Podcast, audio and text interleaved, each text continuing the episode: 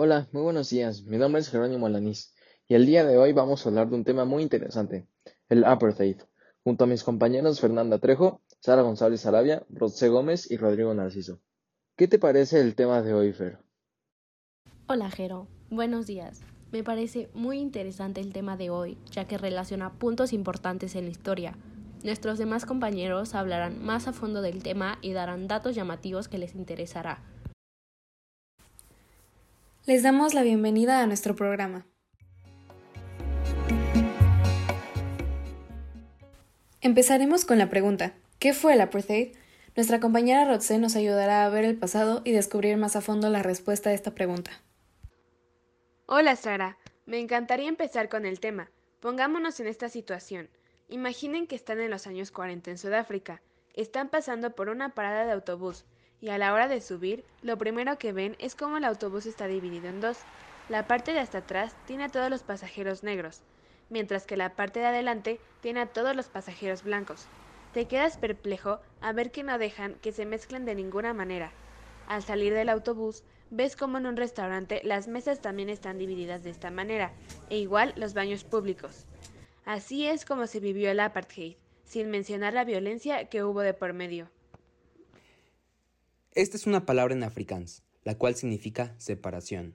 Se le puso este nombre al régimen y sistema, el cual se basaba en la segregación racial, que consistía en la separación de grupos raciales en la vida cotidiana. Este sistema era encabezado por la minoría blanca en Sudáfrica, aunque ellos solo representaban el 20% de la población.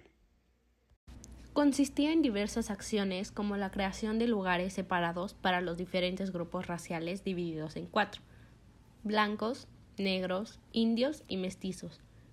En 1948 fue cuando esta minoría blanca presentó este nuevo sistema bajo la imagen de aceptar que hay diferencias entre todos, pero se trataba de algo completamente opuesto. Aparte de la separación en lugares dependiendo de tu raza, otra acción era prohibir los matrimonios o incluso relaciones entre blancos y negros o la exclusividad del voto para la raza blanca. Así era como este sistema disfrazado se fue apoderando de los derechos civiles de los ciudadanos africanos a favor de proveer a la raza blanca. De esta manera el objetivo de las acciones era preservar el poder en la minoría blanca del país. Así fue como empezó la explotación hacia todas las demás razas que no fueran blancas, forzándolos a trabajar horas de más, pidiéndoles que llevaran un documento confirmando que tenían permiso de estar en zonas específicas o de hacer tales mandatos, o prohibirles permanecer en zonas sin ninguna justificación. En teoría, el sistema separaba estos grupos para promover el desarrollo, pero en sí, el movimiento instauró muchas leyes las cuales hacían una clasificación de acuerdo a su apariencia completamente a favor de la raza blanca. Así fue como su país y sus derechos se les fueron arrebatados a muchos al ser señalados como inferiores por los que deberían ser sus iguales. A partir de que las injusticias se hicieron más evidentes, empezó la oposición a este régimen poco igualitario. La gente que fue oprimida por siglos y siglos, por fin se levantó a decir basta. Surgieron muchos líderes, al igual que grupos como el Congreso Nacional Nativo de Sudáfrica, el cual fue un partido fundado desde 1912, pero estaba prohibido, ya que se oponía a todo lo que representaba el partido actual. La misión principal de este era otorgar derechos de voto a los africanos negros y mestizos, y fue hasta 1923 cuando por fin adquirió su actual nombre. Junto a este grupo también surgieron líderes, entre ellos uno de los más famosos, Nelson Mandela. Nelson Mandela nació el 18 de julio de 1918 en Viso, Sudáfrica. Fue un abogado activista contra el apartheid, político y filántropo. Era el hijo del jefe de una tribu apodado Rulilala, que significa revoltoso. A los siete años fue bautizado como Nelson para que pudiera asistir a una escuela metodista. Dos años después, debido al fallecimiento de su padre, Nelson quedó a cargo de su primo, con él se aficionó a escuchar a los jefes tribales y tomó conciencia del sentido de la justicia. A los 16 años pasó a formar parte del Consejo Tribal. Tres años después, en 1937, ingresó en el internado para negros de Fort Hare para cursar estudios superiores. Él fue sentenciado a ser encarcelado de por vida el 12 de junio de 1964 tras haber participado en lo que llamaron actos de sabotaje contra el Estado. Sí, al mismo estado el cual consideraba su raza como humanos de segunda, pero el ser arrestado nunca lo detuvo. Él jamás dejó de hablar por el derecho de los demás, ya que no solo pedía por el derecho de los negros, él peleaba por el de todos al buscar igualdad para los sudafricanos, tanto negros como blancos.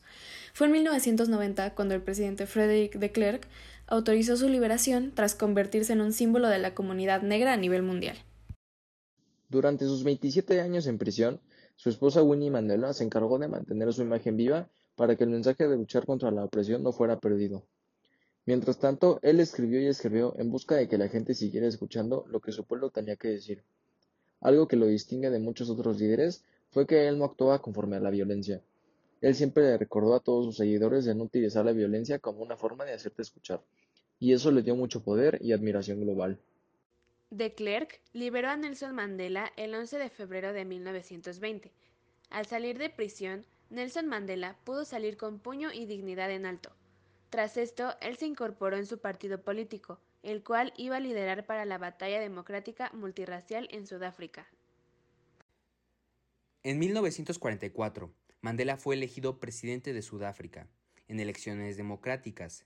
En el mismo año entró en vigor una nueva constitución que concedía derechos a los negros y otros grupos raciales.